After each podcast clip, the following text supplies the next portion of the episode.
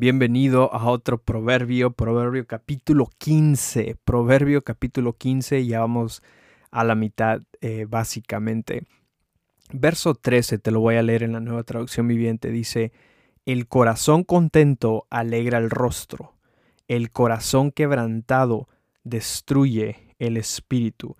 Tienes que recordar que cuando la palabra o la Biblia habla acerca del espíritu, habla acerca de tu, de, de, tu yo interior, si lo podemos decir de esa manera, de la, de la persona que realmente eres, no de lo exterior, no de lo que sientes, no de lo que ves, sino lo interno, de el, el, el tú verdadero, ¿no? Y dice, el corazón contento alegra el rostro, el corazón quebrantado destruye el espíritu o sea, destruye nuestro ser, lo que somos, ¿no?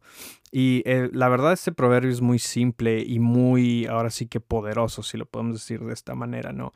Me recuerda mucho al proverbio capítulo 4, verso 23, que, que dice, sobre todas las cosas, guarda tu corazón porque éste determina el rumbo de tu vida, ¿no? Y el, proverbio, el, proverbio nos está enseñando, o este verso nos está enseñando, el verso 13, que la felicidad o el contentamiento empieza en nuestro corazón no empieza en lo que tenemos o en lo que alcanzamos o en el título que tenemos o a quién conocemos o quién nos conoce o dónde hemos estado o dónde vamos a estar, que todas esas cosas son buenas, no estoy en contra de eso, pero el, verdadero contentamiento empieza en el corazón, empieza internamente. Y me encanta lo que decía, el corazón contento alegra el rostro. El corazón contento alegra el rostro. Nos está una vez más descifrando, describiendo de que si somos contentos, si podemos tener